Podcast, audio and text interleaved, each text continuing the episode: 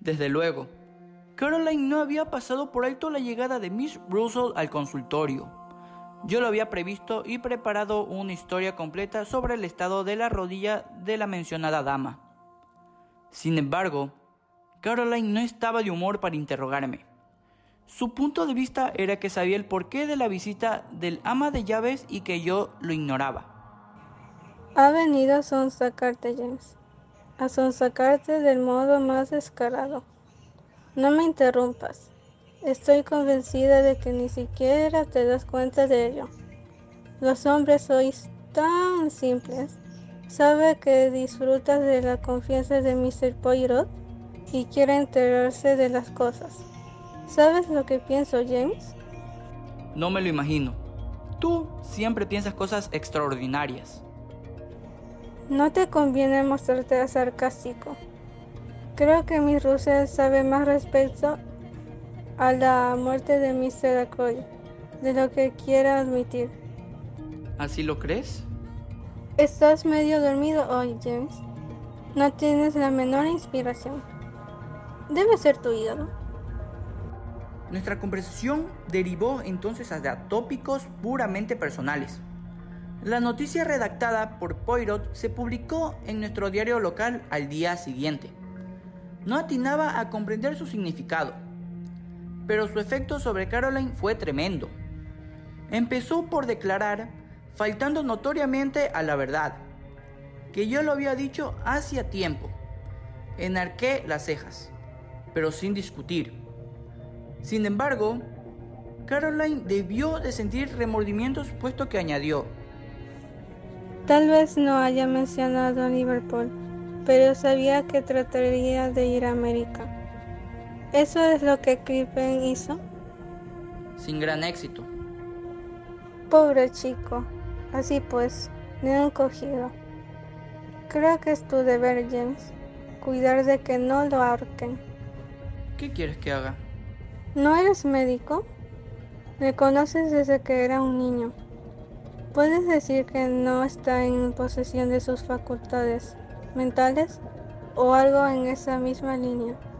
Leí el otro día de que son muy felices en Broadmoor. Es parecido a un club de alta categoría. Las palabras de Caroline me habían recordado algo. Yo ignoraba que Poirot tuviese un sobrino loco dije con curiosidad. ¿De veras? A mí me lo contó. Pobre muchacho. Es una gran carga para toda la familia. Lo han tenido en su casa hasta ahora, pero se vuelve muy difícil de manejar y temen que tengan que ingresarlo en algún manicomio. Supongo que a estas alturas lo sabrás todo sobre la familia de Poirot. Casi todo. Es un gran alivio para la gente tener la oportunidad de hablar de sus penas con alguien. Podría ser si se les dejara hacerlo espontáneamente. Pero de eso a que les guste que les arranquen confidencias a la fuerza, hay un mundo. Caroline se limitó a contemplarme con el aspecto de un mártir cristiano que acepta gozoso su tormento. Eres tan reservado, James. ¿Te resulta difícil franquearte con nadie y crees que todo el mundo es como tú. No creo haber arrancado nunca a la fuerza confidencias a nadie. Por ejemplo, si Mr. Poirot viene aquí esta tarde, tal como dijo que probablemente haría, no se me ocurrirá preguntarle siquiera quién ha llegado a su casa esta mañana temprano. ¿Esta mañana? Muy temprano antes de que trajeran la leche.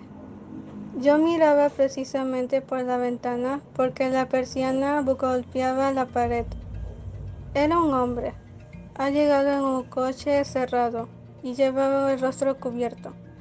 No he podido verle las fracciones. Sin embargo, te diré mi idea y ya verás si me equivoco. ¿Cuál es tu idea? Un experto del misterio interior ¿Un experto del Ministerio del Interior? Mi querida Caroline, por favor. Fíjate en lo que te digo, James, y verás que no me equivoco. Esa mujer, la Russell, quería saber cosas sobre los venenos el día que vino a verte. ¿Quién sabe si a Roger Ackroyd no le echaron veneno en la cena aquella noche? Me eché a reír. Pamplinas, fue apuñalado por la espalda. Lo sabes tan bien como yo. Después de muerto, James. Para despistar. Mujer, yo examiné el cuerpo y sé lo que me digo. Esa herida no se le hicieron después de muerto, sino que le causó la muerte. No hay error posible. Caroline continuó mirándome con aire de todo. La contrariedad me impulsó a decirle, ¿me dirás si tengo o no el título de doctor en medicina? Tienes el diploma, James, pero careces de imaginación. Como a ti te dotaron con una triple ración, no quedó nada para mí. Por la tarde, cuando llegó Poirot, me divertí con las maniobras de mi hermana. Sin preguntar nada directamente, esta abordó el tópico del misterio huésped de todos los modos imaginables. La mirada divertida de Poirot me hizo comprender que se daba cuenta de sus esfuerzos, pero resistió con cortesía y la dejó.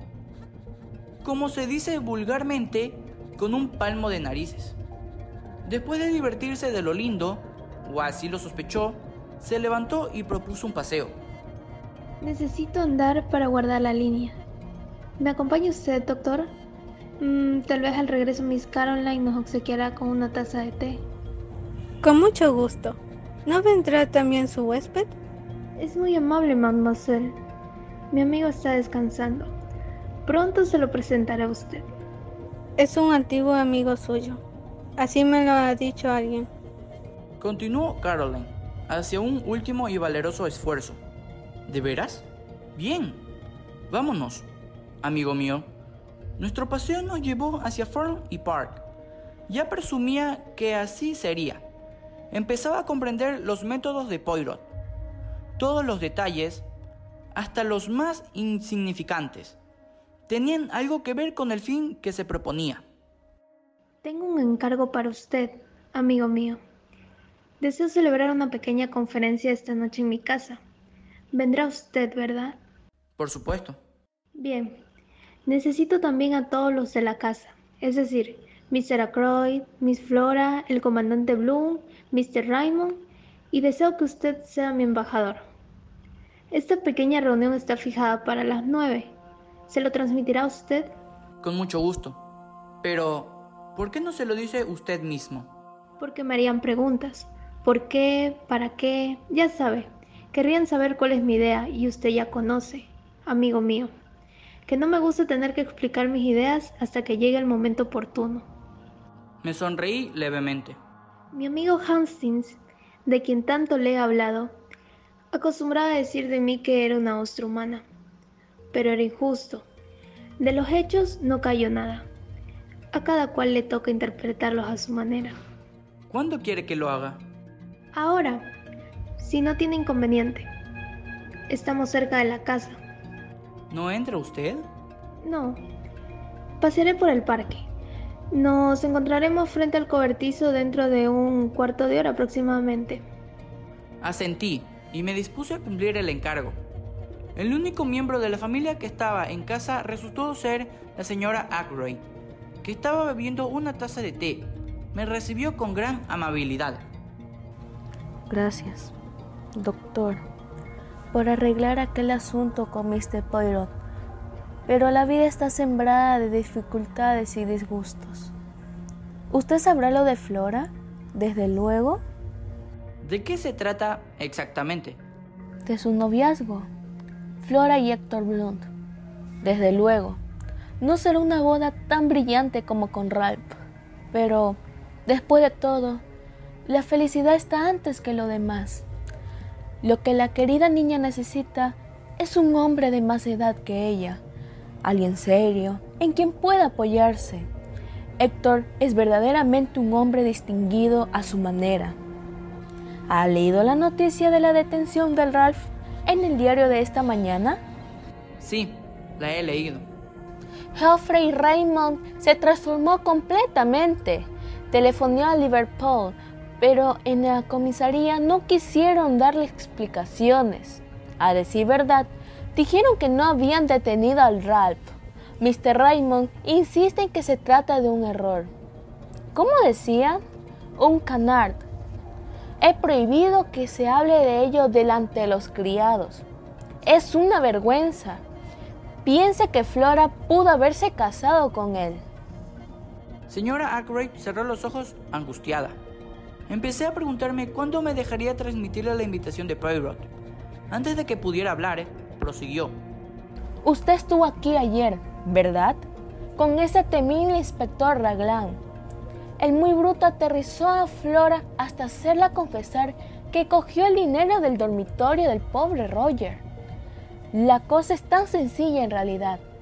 La querida niña tenía la intención de pedir prestadas unas cuantas libras, pero no le gustó la idea de molestar a su tío, puesto que había dado órdenes estrictas de que la dejaran en paz. Sabiendo dónde guardaba el dinero, fue arriba y cogió lo que necesitaba. ¿Eso es lo que Flora dice? Mi querido doctor, ya sabe usted cómo son las muchachas modernas obran fácilmente bajo el impulso de la sugestión. Usted no ignora nada, desde luego, sobre la hipnosis y esa clase de cosas. El inspector la regañó, le repitió varias veces la palabra robar, hasta que la pobre criatura le sobrevino una invisión. ¿O es un complejo? Siempre confunde estas dos palabras, y quedó convencida de que había robado, en efecto, el dinero. Yo vi enseguida de qué se trataba, pero no siento demasiado el equívoco, porque hasta cierto punto parece que se acercó a los dos, a Héctor y a Flora. Y le aseguro que hubo un momento en que temí lo peor, que hubiera algo entre ella y el joven Raymond. Imagínese, un secretario particular prácticamente sin medios. Hubiera sido un golpe muy duro para usted, le dije. A continuación, le comuniqué el encargo Señora Ackroyd, tengo un mensaje para usted de parte de señor Poirot. Ella pareció alarmarse. Me apresuré a tranquilizarla y expliqué lo que Poirot deseaba. Bien, supongo que si señor Poirot nos llama, debemos ir. ¿De qué se trata? Me gustaría saberlo de antemano. Le aseguré, sin faltar a la verdad, de que no sabía más que ella. Muy bien, dijo la señora Ackroyd, aunque a regañadientes. Avisaré a los demás y estaremos allí a las nueve. Me despedí y me reuní con Poirot en el lugar convenido. Siento haberme entretenido más de un cuarto de hora, pero una vez de que esa buena señora empieza a hablar, no es empresa fácil hacerla callar. No importa, me he divertido. Este parque es magnífico.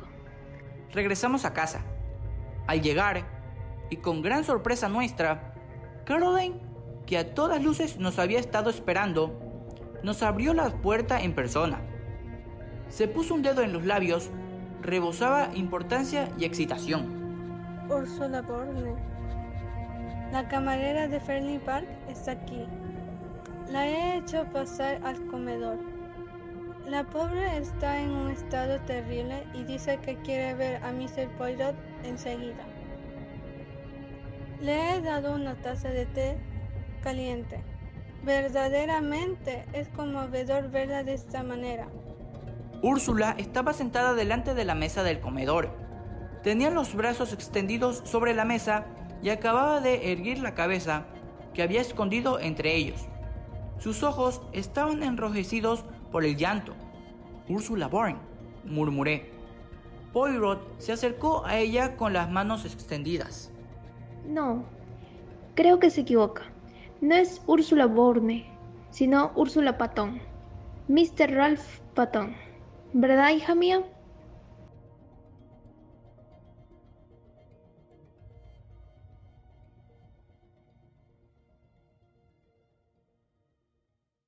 El asesinato de Roger Ackroyd por Agatha Christie. La muchacha se quedó mirando un momento a Poirot, sin decir palabra. Luego, vencida toda reserva, inclinó de nuevo la cabeza y estalló en sollozos. Caroline se apartó y, colocando un brazo en torno a la muchacha, le dio unos golpecitos cariñosos en el hombro. Vamos, vamos, hija mía. Todo se arreglará, ya lo verá. todo se arreglará. Bajo su curiosidad y su amor a las hablandurías, Caroline esconde un corazón bondadoso. Por un momento, al ver la desesperación de la chica, olvidé hasta la interesantísima revelación de Poirot. Úrsula se enderezó finalmente enjugándose los ojos. Soy muy débil y tonta, afirmó. No, no, hija mía. Replicó Poirot bondadoso. Todos comprendemos la tensión de esta última semana. Tuvo que ser una prueba terrible, dije. ¿Cómo lo sabe usted? exclamó Úrsula. Fue Ralph quien se lo dijo. Poirot meneó la cabeza. ¿Usted sabe lo que me ha traído aquí esta noche? Continuó la muchacha. Esto. Alargaba un pedazo de papel de diario arrugado y reconocí el párrafo que Poirot había hecho publicar. Dice que Ralph ha sido detenido. Todo es inútil. Ya no debo callar más. Las noticias de los diarios no son siempre ciertas, mademoiselle. Murmuró Poirot, que parecía algo avergonzado de sí mismo. De todos modos, creo que obrará con cordura si me lo explica todo. Lo único que necesitamos ahora es la verdad. La muchacha vaciló, mirándole dudosa. Usted no confía en mí, sin embargo, ha venido a verme, ¿verdad? ¿Por qué? Porque no creo que Ralph sea el culpable. Dijo la muchacha en voz baja. Creo que usted es hábil y descubrirá la verdad. Y también que... ¿Qué? Creo que usted es bueno. Bien, bien. Todo está muy bien. Pero mire, creo de veras que su esposo es inocente. Sin embargo, el asunto no se presenta bien. Si debo salvarlo, es preciso que conozca todos los detalles, aunque aparentemente le sean desfavorables. Qué bien lo comprende usted, dijo Úrsula.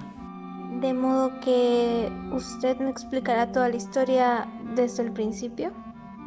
Supongo que no va a hacerme salir de aquí. Señaló Caroline, instalándose cómodamente en su sillón. Lo que quiero saber Continuó. Es por qué esta niña se había disfrazado de camarera. ¿Disfrazado? Repetí. Eso es lo que digo. ¿Por qué lo hizo criatura? ¿Fue una apuesta? fue para ganarme la vida. Contestó Úrsula desabrida. Animada por nosotros, empezó la historia que reproduzco a continuación con mis propias palabras. Úrsula Bourne descendía, por lo visto, de una familia irlandesa de noble estirpe, pero venida a menos. Eran siete hijas en su casa, y a la muerte de su padre, casi todas las muchachas se vieron obligadas a ganarse la vida. La hermana mayor de Úrsula se casó con el capitán Folliot. Era la dama que visité aquel domingo y la causa de su actitud no era difícil de adivinar. Decidida a ganarse la vida y no atrayéndole la idea de cuidar niños. Única profesión al alcance de una muchacha sin preparación. Úrsula prefirió colocarse de camarera. Su hermana le daría referencias. En Ferling Park. A pesar de su reserva que, como ya hemos visto, suscitó comentarios. Se mostró a la altura de su tarea, activa, competente y responsable. Me gustaba mi trabajo Explicó. y me quedaban muchos ratos libres. Entonces fue cuando conoció a Ralph Patton. Se amaron y se casaron en secreto. Ralph la convenció, aunque ella rehusó por mucho tiempo acceder a sus deseos. Declaró que su padrastro no daría su consentimiento a su boda con una muchacha pobre. Era preferible casarse en secreto y darle la noticia más adelante, en un momento favorable. Así fue como Ursula Bourne se transformó en Úrsula Patton. Ralph declaró que pensaba pagar sus deudas, encontrar un empleo y, cuando tuviese una posición que la permitiría mantener a su mujer y vivir independientemente de su padre adoptivo, le diría la verdad. Pero los hombres como Ralph Patton empiezan una nueva vida con mayor facilidad en teoría que en la práctica. El joven esperaba que su padrastro, mientras ignoraba su matrimonio, consentiría en pagar sus deudas y ayudarle a empezar una nueva vida. Pero la revelación del importe de las deudas de Ralph enfureció a Roger Ackroyd y este rehusó hacer lo más mínimo por el muchacho. Transcurrieron unos meses y Ralph fue llamado nuevamente a Ferling Park. Ackroyd habló sin rodeos. Su mayor deseo era que Ralph se casara con Flora y así se lo impuso al joven.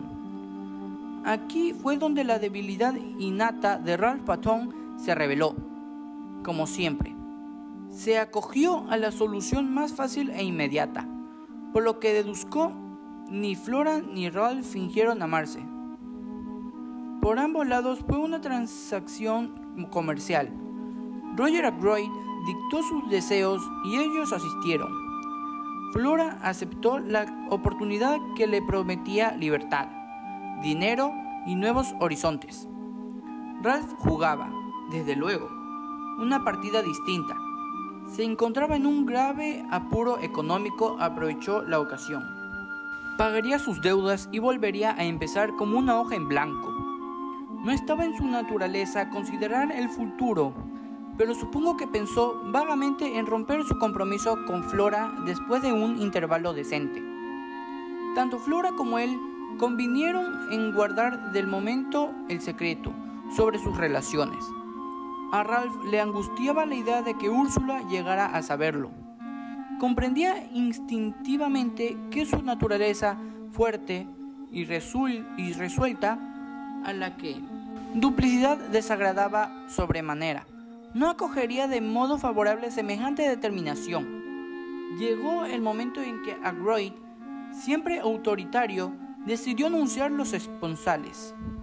No dijo una palabra de su intención a Ralph, sino a Flora, y esta, apática, no objetó nada. La noticia cayó sobre Úrsula como una bomba. Llamado por ella, Ralph llegó rápidamente a la ciudad.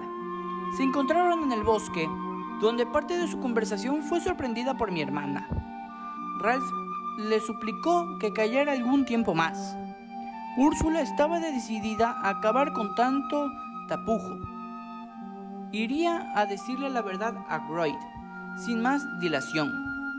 Marido y mujer se separaron enojados, con gran determinación. Úrsula pidió una entrevista a Groyd aquella misma tarde y le reveló la verdad. Esa entrevista fue borrascosa y tal vez lo hubiese sido más de no estar haber estado su patrón preocupado por otros asuntos. Tal como fue, no tuvo nada de agradable. A Greg no era de los que olvidan con facilidad que les engañen. Su rencor iba principalmente dirigido contra Ralph, pero Úrsula se llevó su parte, puesto que consideró que la muchacha había tratado deliberadamente de pescar en sus redes al hijo adoptivo de un hombre rico. Ambos se dijeron cosas de esas que no se olvidan nunca. Aquella misma noche, Úrsula vio a Ralph en el pequeño cobertizo tras salir de la casa por la puerta lateral. Su entrevista consistió en haberse reproches mutuos. Ralph culpó a Úrsula de haber echado a perder sus esperanzas con esa revelación anticipada. Úrsula reprochó a Ralph su duplicidad. Se separaron finalmente. Media hora después, poco más o menos, era descubierto el cadáver de Ackroyd. Desde aquella noche, Úrsula no había vuelto a ver a Ralph ni saber de él. Mientras iba explicando su historia, me daba una vez más cuenta de que las circunstancias no eran muy favorables para el capitán. Vivo, Ackroyd no hubiera dejado de cambiar sus disposiciones testamentarias. Le conocía lo suficiente para comprender que este hubiera sido su primer pensamiento. Su muerte ocurrió a tiempo para Ralph y Úrsula Patón. No era de extrañar que la muchacha hubiese callado y representado su papel con tanta fuerza de voluntad. Mis meditaciones fueron interrumpidas por la voz de Poirot y comprendí, por la gravedad de su tono, que él también se daba cuenta de la situación. Mademoiselle, Debo hacer una pregunta y usted tiene que contestarla con franqueza. pues de ella puede depender todo. ¿Qué hora era cuando usted se separó del capitán en el cobertizo? Reflexione un momento para contestar con exactitud. La muchacha soltó una risa amarga. ¿Cree usted que no lo he pensado y vuelto a pensar muchas veces? Eran las nueve y media cuando salí para ir a su encuentro. El comandante Blunt se paseaba por la terraza y tuve que dar la vuelta a los arbustos para evitarle. Debían de ser las 10 menos 27 minutos cuando llegué al cobertizo. Ralph me estaba esperando. Estuve con él 10 minutos. No pudieron ser más, puesto que eran las 10 menos cuarto cuando regresaba a casa. Comprendí de pronto la insistencia de su pregunta el otro día. Si se hubiese probado que Wright había sido asesinado antes de las 10 menos cuarto y no después, la cosa hubiese resultado distinta. Vi esta deducción reflejada en la siguiente pregunta de Poirot. ¿Quién salió primero del cobertizo? Yo. ¿Dejó a Ralph en el interior? Sí, pero no creerá. Mademoiselle, tanto da lo que yo piense. ¿Qué hizo usted al regresar a la casa? Subí a mi cuarto. ¿Hasta qué hora estuvo usted con él? Hasta las 10 aproximadamente. ¿Alguien puede probarlo? ¿Probarlo? Que estaba en mi cuarto. Oh, no. Pero seguro que... Oh, comprendo. Pueden creer, pensar. Vi la mirada de horror en sus ojos y Poirot acabó la frase en su lugar. Usted fue la que saltó por la ventana y apuñaló a Croyd cuando estaba sentado en su sillón. Sí, pueden pensarlo. Solo a un loco se le ocurriría semejante cosa. Dijo Caroline con indignación. Dio una palmadita en el hombro de Úrsula, que había escondido el rostro entre las manos. Es horrible, Murmuraba. horrible. Caroline la sacudió amistosamente. No se preocupe, querido. Mr. Poirot no lo cree. En cuanto a su marido, debo decirle que no pienso en gran cosa de él. Habráse visto. Oír y dejarla que se las componga sola. Úrsula meneó la cabeza con energía. No, Exclamó. no es así. Ralph no habrá huido pensando en él. Si está enterado del asesinato de su padrastro, puede creer que yo soy la culpable. No creo que piense semejante desatino.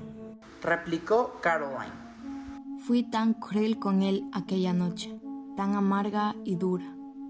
No quise oír lo que intentaba decir. No quise creer siquiera que me amaba con sinceridad. Solo le dije lo que pensaba de él, las cosas más frías y crueles que se me ocurrieron, tratando de herirle. No creo que le hiciera ningún mal. Dijo Caroline. No se preocupe por lo que dice un hombre. Son todos tan fatuosos que no creen que uno lo piense de veras si se trata de cosas desagradables. Úrsula continuó mientras abría y cerraba las manos. Cuando se descubrió el crimen y no se presentó, me sobresalté muchísimo. Me pregunté de pronto si él no sería el criminal, pero comprendí que no podía hacerlo. Quería que se presentara y dijera abiertamente que no tenía nada que ver con la tragedia. Sabía que tenía un gran aprecio al doctor Shepard y me figuré que tal vez éste sabría dónde se escondía. Se volvió hacia mí. Por eso le hablé como lo hice aquel día. Pensé que si usted sabía dónde estaba, podría transmitirle el mensaje. ¿Yo? ¿Por qué había de saber, James, dónde se encontraba? Preguntó Caroline secamente. Comprendo que no era probable, Admitió Úrsula. pero Ralph hablaba a menudo del doctor y sabía que le consideraba como su mejor amigo en King's Abbot. Úrsula nos mostró el periódico como si no comprendiera. Ah, eso. Dijo Poirot ligeramente avergonzado. Una bagatelle, mademoiselle. Rien du tout. No he creído por un solo momento que hubieran detenido a Ralph Patton. Pero entonces, Hay algo que quisiera saber. Señaló el detective. ¿El capitán Patón llevaba zapatos o botas aquella noche? Úrsula meneó la cabeza. No recuerdo. Lástima. Pero, ¿cómo iba a saberlo ahora, madame? Le sonrió con la cabeza inclinada a un lado y moviendo un dedo elocuentemente. Basta de preguntas. No se atormente usted. Tenga mucho valor y fe en Hércules Poirot. El asesinato de Roger Ackroyd por Agatha Christie. Ahora, Dijo Caroline levantándose. Esta muchacha vendrá conmigo arriba para descansar un rato. No se preocupe, querida Mr. Poirot. Hará cuanto pueda por usted. Debería regresar a Framley Park. Dijo Úrsula vacilando. Caroline le impuso silencio con una mano firme. Tonterías. Está en mis manos de momento y se queda aquí. ¿Verdad, Mr. Poirot? Será lo mejor. Esta noche necesitaré a Mademoiselle, perdón, Madame, para que exista mi pequeña reunión. A las nueve en mi casa. Es necesario que se encuentre presente. Caroline asintió y salió del cuarto con Úrsula. La puerta se cerró detrás de ellas. Poirot se dejó caer nuevamente en una silla. Bien, bien. Eh, las cosas van arreglándose. Se ponen más negras por momentos para Ralph Patton. Observé sombrío. Poirot asintió. Sí, pero era de esperar, ¿verdad? Le miré algo asombrado por la observación. Estaba recostado en la silla, con los ojos entornados, las manos unidas de modo que las puntas de sus dedos se tocaban. De pronto suspiró y meneó la cabeza. ¿Qué le sucede? Le pregunté. Hay momentos en que echo mucho de menos a mi amigo Astin, que vive ahora en Argentina. Siempre que me he ocupado de un caso importante, ha estado a mi lado y me ha asistido. Sí, a menudo me ha ayudado porque tiene talento especial de descubrir la verdad sin darse cuenta. Sin comprenderlo, él mismo, bien entiendo. A veces decía algo particularmente descabellado y sus palabras me revelaban la verdad. Además, acostumbraba a escribir el relato de los casos de forma interesante, de veras. Tosí un tanto turbado. En cuanto a eso, empecé, pero callé de pronto. Poirot se irguió en su silla. Sus ojos brillaban. ¿Qué iba a decir? Pues verá, he leído algunas de las narraciones del capitán Hastings y he pensado en tratar de hacer algo por el estilo. Sería una lástima no aprovechar esta ocasión única. ¿Acaso la única en que me verá metido en un misterio de este género? Me sentí cada vez más avergonzado y más coherente a medida que hablaba. Poirot se levantó de un salto. Sentí un momento el temor de que me abrazara al estilo francés, pero afortunadamente se contuvo. Esto es magnífico. ¿Usted ha escrito sus impresiones sobre el caso a medida que se producían los hechos? Asentí. ¡Qué patán! exclamó Poirot. Hagámosla ahora mismo. No estaba preparado para un requerimiento tan repentino y traté de recordar ciertos detalles. Espero que usted no se ofenderá. Tartamudeé. Tal vez he sido algo demasiado personal de vez en cuando. Comprendo muy bien. Usted se refiere a mí como una persona cómica, tal vez ridícula en ocasiones. No importa, Astin no era siempre muy cortés. Estoy por encima de esas trivialidades. Todavía saltado por las dudas. Busqué en los cajones de mi mesa y saqué un montón de cuartillas, que le entregué.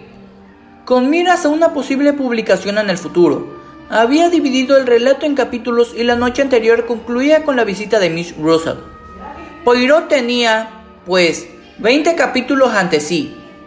Le dejé con ellos. Me vi obligado a asistir a un enfermo a cierta distancia del pueblo y eran más de las 8 cuando regresé. Una cena caliente me esperaba en una bandeja.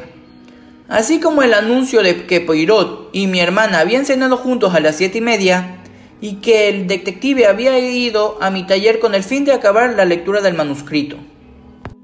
Espero, James. Dijo Caroline. que hayas sido cuidadoso con lo que dices de mí. Me quedé boquiabierto. No había tenido el menor cuidado. No es que me importe mucho. Añadió Caroline, traduciendo mi expresión de modo acertado. Mr. Poirot sabrá disculparme. Me comprende él mucho mejor que tú. Fui al taller y encontré a Poirot sentado ante la ventana. El manuscrito estaba colocado en orden de una silla a su lado. Puso la mano en las hojas diciéndome. Eh, bien. Le felicito por su modestia. Oh, dije un tanto sorprendido. Y por su reticencia. Añadió. Oh, repetí. No es así como Astin escribe. Continuó mi amigo. En cada página se encuentra muchas veces la palabra yo. Lo que él pensaba, lo que él hacía, pero usted mantiene su personalidad en último plano. Una o dos veces tan solo se coloca en el primero en las escenas familiares. Me ruborecí levemente ante su mirada divertida. ¿Qué opina usted de todo ello? Pregunté nervioso. ¿Desea usted mi opinión franca y sincera? Sí. Me parece un relato minucioso y exacto. Dijo con amabilidad. Ha apuntado usted todos los hechos con fidelidad aunque se muestra reticente respecto a su propio papel en los mismos. ¿Le ha ayudado usted? Sí, puedo decir que me ha ayudado considerablemente. Vamos ahora a mi casa para preparar el escenario de mi pequeña representación. Caroline estaba en el vestíbulo. Creo que esperaba que la invitara a acompañarme. Poirot obró con mucho tacto diciéndole.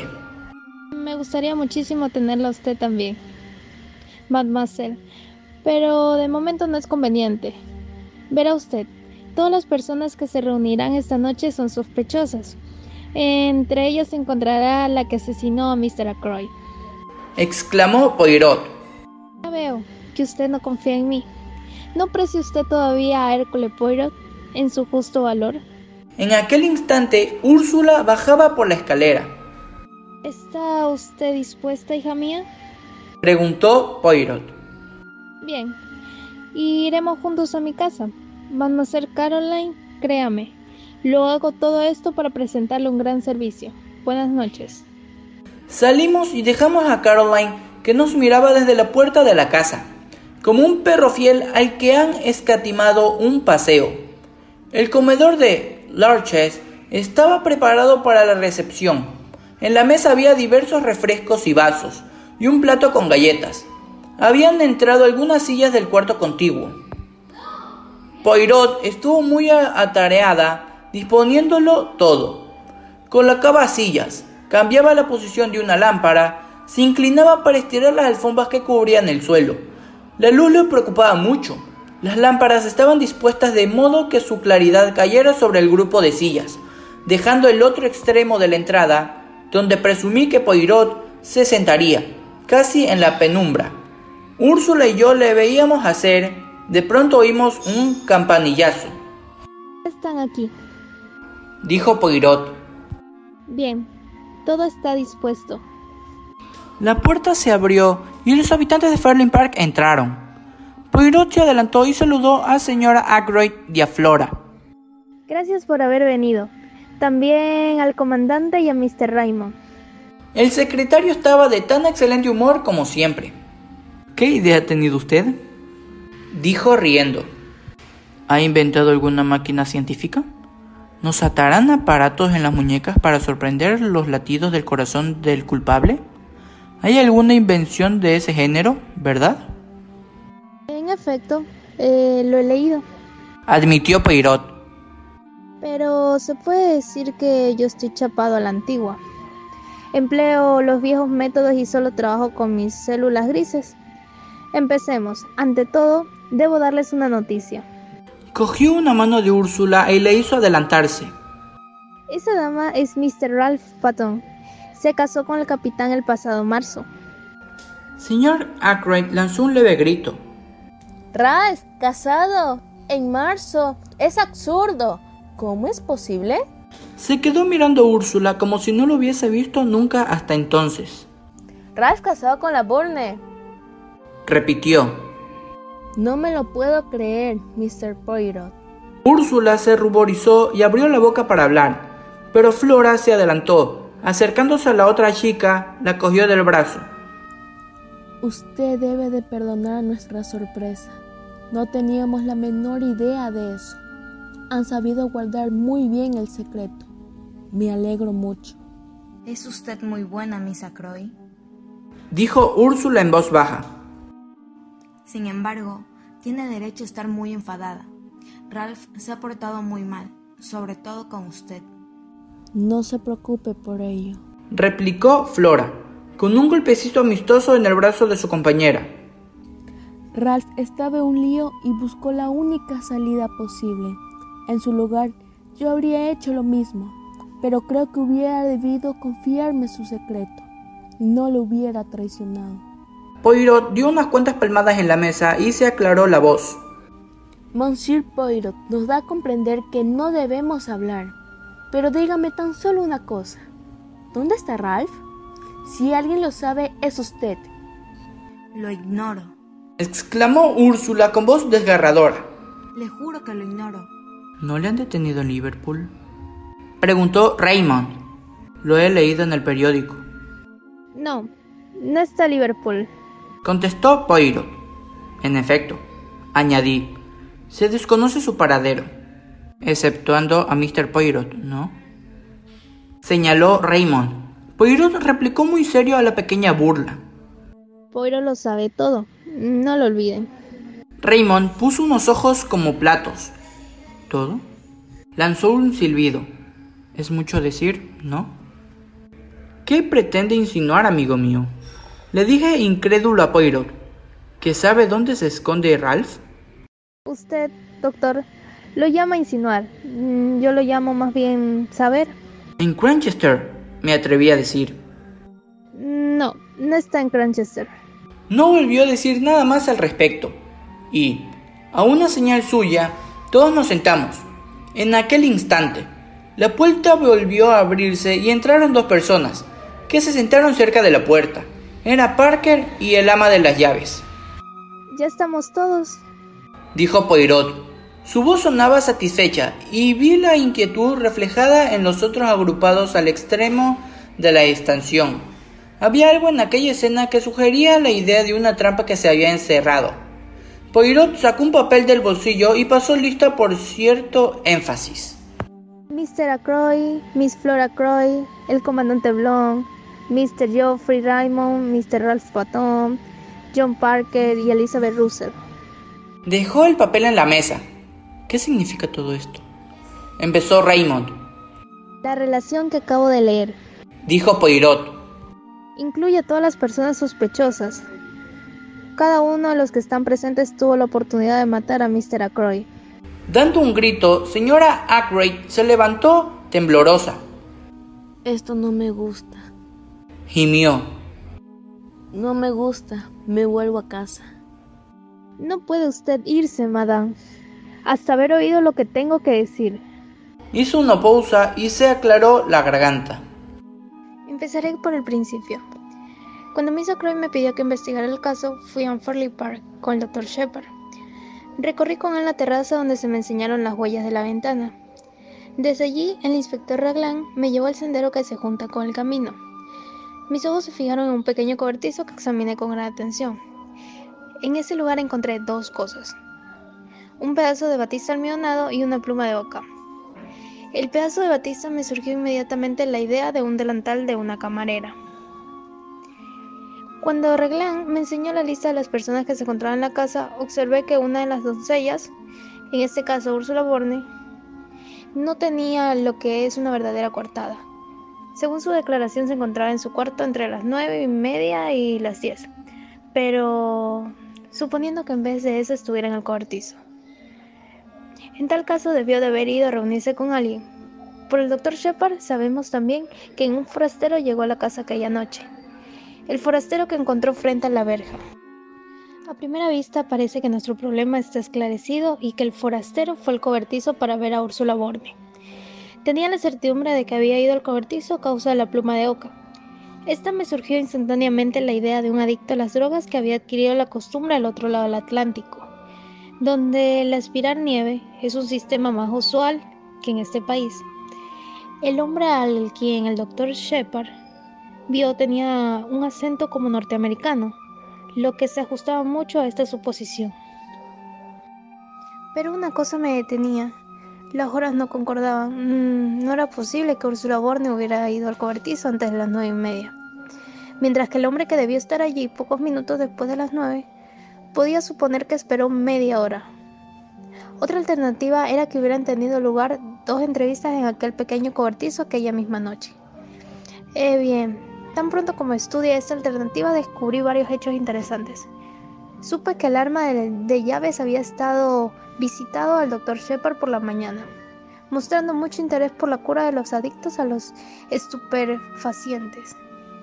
Tras Shepard, añadir a este hecho el descubrimiento de la pluma de Oca. Presumí que el hombre en cuestión vino a Fernie Park para encontrarse con el ama de llaves y no con Úrsula Borne, a quien pues fue a ver a Úrsula Borne cobertizo. No dudé mucho tiempo. Antes encontré una sortija, una alianza, con la inscripción recuerdo de R y una fecha.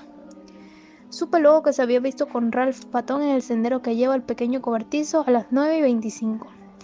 Y me enteré también de una conversación sostenida en el bosque con Ralph Patón y una muchacha.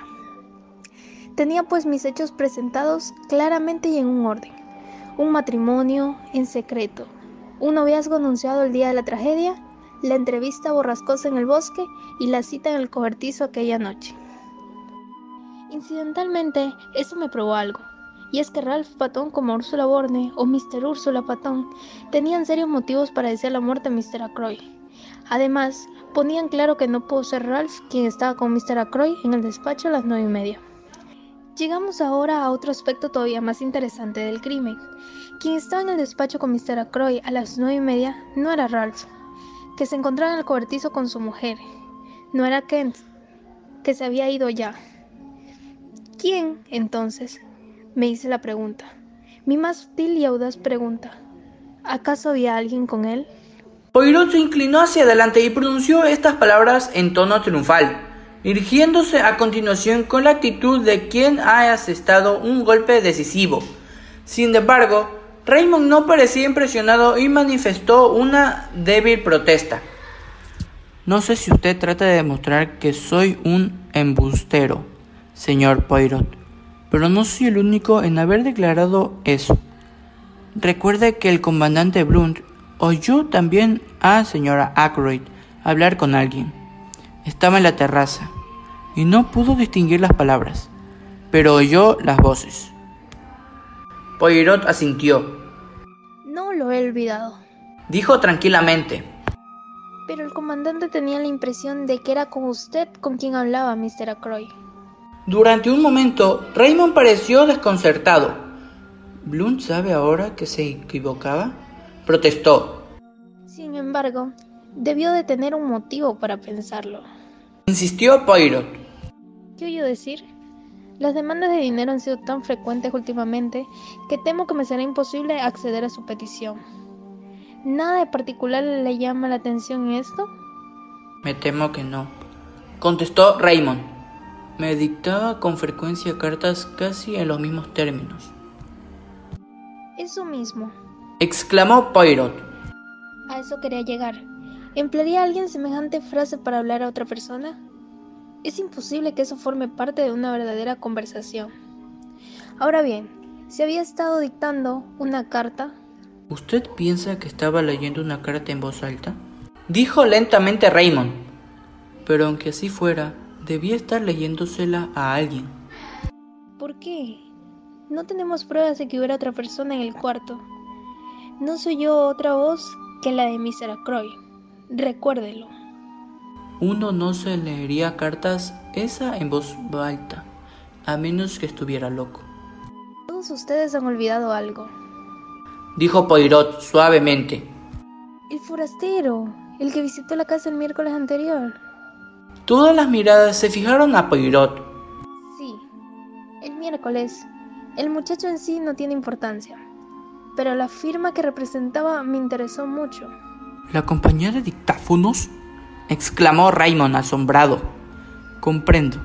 ¿Usted piensa un dictáfono? Poirot asintió. Mr. Acroy había hablado de adquirir un dictáfono. ¿Recuerda usted? Yo tuve la curiosidad de preguntar a la compañía en cuestión. Su contestación fue que Mr. Acroy compró un dictáfono a su representante. Ignoró porque no se le dijo nada a usted. Debía de querer darme una sorpresa, murmuró Raymond. Disfrutaba como una criatura sorprendiendo a la gente. Pensaría tenerlo a escondidas un día o dos. Es probable que se entretuviera con él como un juguete nuevo. Comprendo. Usted tiene razón. Nadie emplearía esas palabras con una conversación ordinaria. Explica también. Dijo Poirot. Porque el comandante Bloom creyó que usted estaba en el despacho. Lo que oyó eran fragmentos de dictado y su mente subconsciente dedujo que usted estaba con Mr. Acroy. Su mente consciente estaba ocupada en algo muy distinto. La figura blanca que acababa de entrever. Creyó que se trataba de Miss Acroy, pero lo que vio en realidad fue el delantal blanco de Úrsula Borne que se dirigía al cobertizo.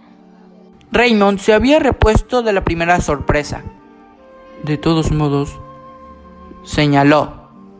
Este descubrimiento suyo, por brillante que sea, estoy seguro de que a mí jamás se me hubiera ocurrido. Deja la posición esencial igual que antes.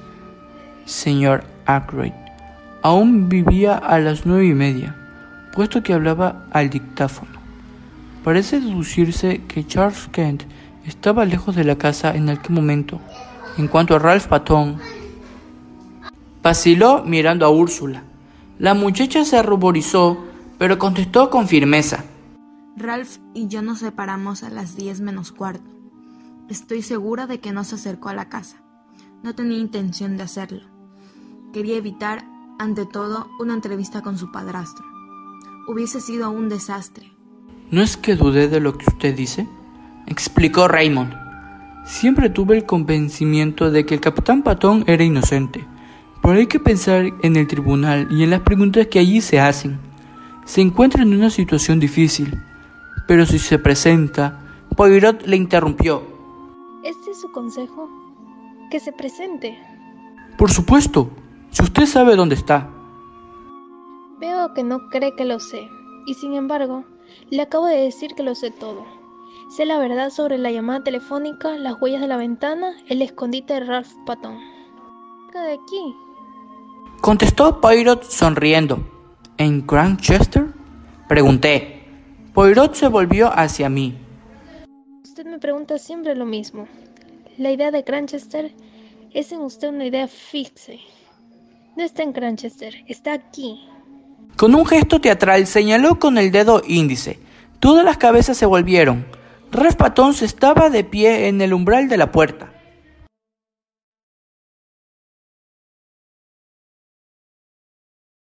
El asesinato de Roger Ackroyd por Agatha Christie. Fue un minuto desagradable para mí. A duras penas me di cuenta de lo que ocurrió después, pero hubo exclamaciones y gritos de sorpresa. Cuando fui bastante dueño de mí mismo para ver lo que sucedía, Ralph estaba junto a su esposa, con sus manos entre las suyas, y me sonreía desde el otro extremo de la estación. Poirot también sonreía y, y al propio tiempo, me amenazaba con el dedo. ¿No le he dicho por lo menos 36 veces que es inútil esconderle cosas a Hércules Poirot? Preguntó, que de todos modos lo descubre todo? Se volvió hacia los demás.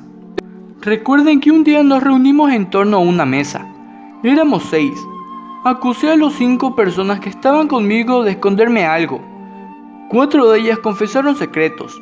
El doctor Shepard no lo hizo, pero hacía tiempo que tenía mis sospechas. El doctor Shepard fue el Trent Barnes aquella noche, con la esperanza de encontrar a Ralph. No lo encontró en la posada, pero me dije, y suponiendo que le hubiese visto en la calle al regresar a su casa, el doctor era amigo del capitán y venía directamente de la escena del crimen. Debió de comprender que las cosas pintaban mal para Ralph. Tal vez sabía que el público en general. Es cierto, Asentí tristemente. Creo que lo mejor será contarlo todo ahora. Fui aquella tarde a ver a Ralph. Al principio rehusó confesarme nada, pero luego me habló de su matrimonio y del apuro en que se encontraba. Tan pronto como el crimen fue descubierto, comprendí que, una vez se conocieron los hechos, las sospechas no dejarían de recaer sobre Ralph o sobre la muchacha a la que amaba. Aquella noche se lo expliqué todo con claridad. La idea de que acaso tuviera que declarar de un modo que perjudicara a su esposa le decía... Vacilé y Ralph continuó en mi lugar. ¿Hacer una tontería? Verá usted, Úrsula me dejó para regresar a casa. Pensé que era factible que hubiese tratado de ver otra vez a mi padrastro. Había estado muy rudo con ella por la tarde. Se me ocurrió que quizá le había insultado de forma tan ofensiva que, sin saber qué hacía, se detuvo. Úrsula le soltó la mano y retrocedió un paso. ¿Tú has pensado eso, Ralph? ¿Tú has llegado a creer que yo le maté? Volvamos a la culpable conducta del doctor Shepard. Le cortó Poirot. El doctor consintió en hacer lo que estuviese en sus manos para ayudarle. Logró con éxito que el capitán quedara oculto a la acción de la policía. ¿Dónde? Preguntó Raymond. ¿En su propia casa? Debería usted preguntárselo como hice yo. Si el buen doctor esconde al muchacho, ¿qué sitio puede escoger? Tiene que ser un lugar cercano. Pensé en Cranchester. ¿Un hotel? No, una pensión familiar todavía menos probable. ¿Dónde pues? Ah, lo sé, en un sanatorio, en una casa de reposo. Pongo mi teoría a prueba. Invento la historia de un sobrino que pierde la razón. Consulto a Miss Shepard para saber dónde hay establecimientos apropiados. Me da los nombres de dos de ellos, cerca de Cranchester, a los cuales su hermano ha enviado enfermos. Me entero Sí, el doctor en persona llevó a un paciente a uno de ellos a primera hora el sábado por la mañana, aunque estaba registrado bajo otro nombre. No tuve dificultad alguna en identificar al capitán Patón. Después de algunas formalidades necesarias me permitieron llevármelo. Llegó a mi casa ayer por la mañana muy temprano. Le miré desconsolado. ¿El experto del Ministerio del Interior de Caroline? murmuré, y pensar que no sospeché nada. Comprenderá usted ahora por qué mencioné la reticencia de su manuscrito. Murmuró Poirot. Decía la verdad, pero dejaba muchas cosas en la sombra. ¿No es así, amigo mío? Estaba demasiado abatido para discutir. El doctor Shepard ha sido muy leal, dijo Ralph. No me ha abandonado un solo instante y ha hecho que lo que ha creído más indicado. Veo, ahora, por lo que el señor Poirot me ha dicho que esto no era en realidad lo mejor que se podía hacer. Yo debía presentarme y afrontar las consecuencias. En el sanatorio no leíamos los periódicos e ignoraba lo que sucedía. El doctor Shepard ha sido un modelo de discreción, dijo Poirot. Pero yo descubro todos los pequeños secretos. Es mi profesión. Ahora quizás oigamos su versión de lo que ocurrió aquella noche, manifestó Raymond con impaciencia. Ya lo saben, contestó Ralph. Poca cosa pudo añadir. Salí del cobertizo a las 9.45, poco más o menos, y pasé por los alrededores, tratando de decidir lo que me debía hacer a continuación. ¿Qué decisión tomar? Debo admitir que no tengo la menor sombra de coartada, pero le doy mi palabra de honor de que no me acerqué al despacho y de que no volví a ver mi padrastro ni vivo ni muerto. Piense todo el mundo lo que piense. Me gustaría que ustedes me creyesen. ¿No tiene coartada? murmuró Raymond. Le creo, desde luego, pero es un mal asunto. Es muy sencillo, sin embargo. Señaló Poirot con voz alegre. Muy sencillo, se lo aseguro. Todos le miramos. ¿No adivinan ustedes lo que quiero decir? No, solo esto. Para salvar al capitán Patón, el verdadero criminal debe confesar. Sí, tal como lo digo. No he invitado al inspector Raglan esta noche. Tenía un motivo para abstenerme. No quería decir lo que sé o, por lo menos, no quería decírselo esta noche.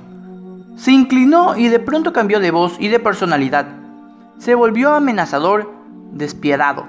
Yo sé perfectamente que el asesino de Mr. Ackroyd está aquí, en este cuarto, en este preciso momento.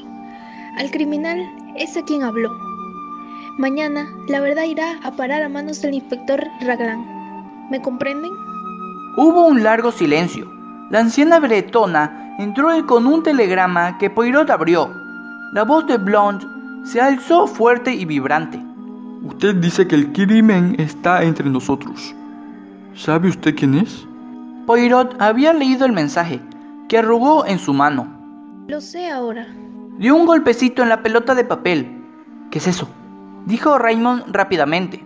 Un telegrama procedente de un barco que navegaba con rumbo a Estados Unidos. Hubo un nuevo silencio de muerte. Poirot se levantó y saludó. Y Mestam, esta reunión ha terminado. Recuerden, mañana la verdad irá a parar a manos del inspector Raglan.